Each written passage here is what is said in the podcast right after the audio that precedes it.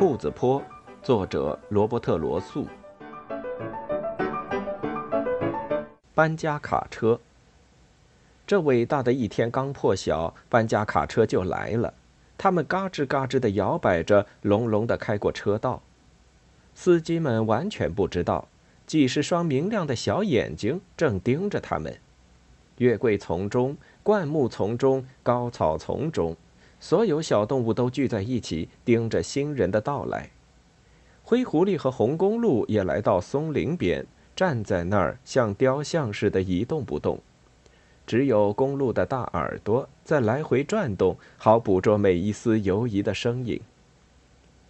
卡车一去休息，就连兔妈妈也冒险走了出来。这会儿，他正坐在兔爸爸和阿纳达斯叔叔之间。紧紧抓着小乔吉的左耳朵不放呢。动物看着家具卸下车，这让他们有机会通过这些财物来判断新居民的性格，这是件非常有趣的事儿。兔爸爸发现了许多红木家具，散发着华丽光泽。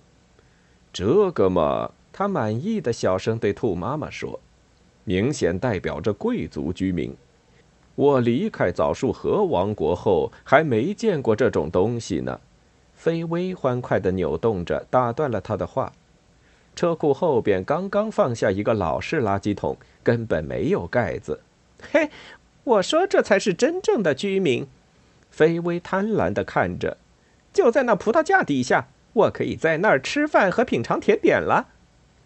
阿纳达斯叔叔正用锐利的眼睛。打量那各种各样的工具，还有园艺用品，他们正给运进工具间去。嗯，还没见夹子和弹簧枪什么的。他赞许地说：“有好多罐子和水壶。”嗯，嗯，但可能是毒药，也可能不是，还说不准。路易·肯斯道克和蒂姆·麦格拉斯都找到了机会，在房子周围逛来逛去。所以他们也能观察和评论，看起来像是好居民的东西。路易说：“是啊，是啊。”蒂姆回答：“真不错，但还有那么许多书，我可忍不了这个。读书人总是显得挺古怪的。我爷爷常说‘读成书呆子’，他总归是对的。”呃，我不知道。路易发表意见：“我以前认识一个小伙子，读过不少书，可是真不错。”呃，可惜他两年前死了。搬家卡车卸完货，又嘎吱嘎吱的离开了车道，但动物们没有动地方，他们真正关心的是那些新居民。下午三点左右，大家的耐性终于得到了报偿，他们看见一辆汽车开上了车道，那是一辆非常旧的汽车，行李鼓鼓囊囊，都快堆到车外边了。一阵兴奋的骚动席卷过围观的动物，每只眼睛都紧盯着房子的新主人。男人第一个下车，他抽着烟斗。阿纳达斯叔叔赞许地闻着空气：“嗯，这下有我喜欢的东西了。”他悄悄跟兔爸爸说：“我喜欢抽烟斗的男人，他们能给你警告。想想，有的家伙，他们可能会在你打盹儿的时候穿过田地。”你还不知道他们来了，他们就差点儿踩到你见鬼的背上。再想想抽烟斗的家伙呢，尤其是像这么一个强壮的家伙。哎呀，你隔着半英里就知道他来了。是啊，先生，我喜欢烟斗。兔爸爸点头表示赞同，但他的眼睛紧盯着那位女士不放。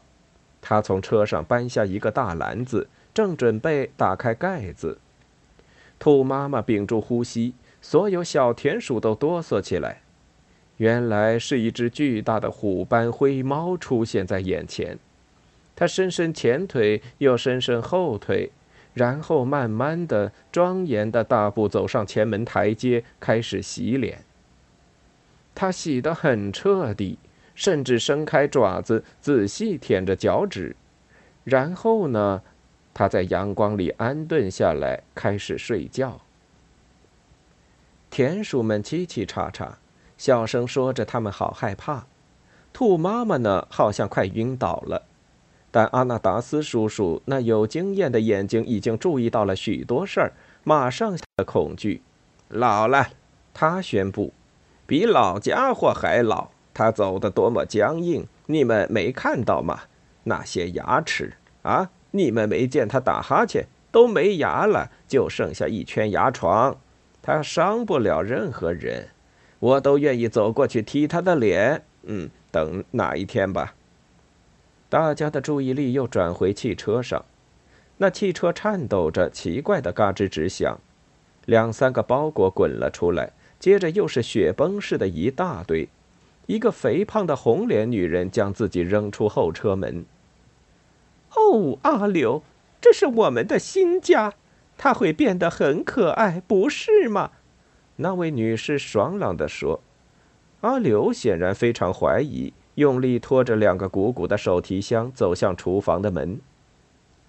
菲薇欣喜地拍拍兔爸爸的后背说：“会有垃圾吗？会有吗？哦，天哪，天哪！”我从没见过这样体型、这样块头的人，会不扔出最讲究的垃圾来呢？还会有好多鸡翅啦、鸭背啦、火腿骨头啦，都会做得恰到好处。嗯，是个能当优秀厨师的人。兔爸爸赞同道：“一般说来，这种人也会非常大方，了解你们的需求和习惯，在这里很少见。”但在那早熟河的王国啊，你和你的早熟河，菲薇打断了他。闭上嘴，睁大眼吧！阿纳达斯叔叔尖刻地说：“看他们有没有卸下什么夹子、弹簧枪、毒药、步枪、猎枪、圈套和网子什么的。”他们看到最后，直到所有的包裹都给卸下来搬了进去。黄昏的影子伸到猫身上，他们看见猫。僵硬地站起来，伸个懒腰，绕着厨房门走来走去，然后他们就散去，各自回家了。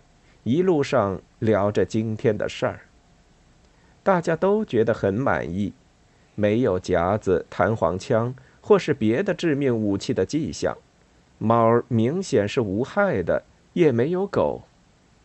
夜晚安歇时，他们看见大房子又亮起灯光。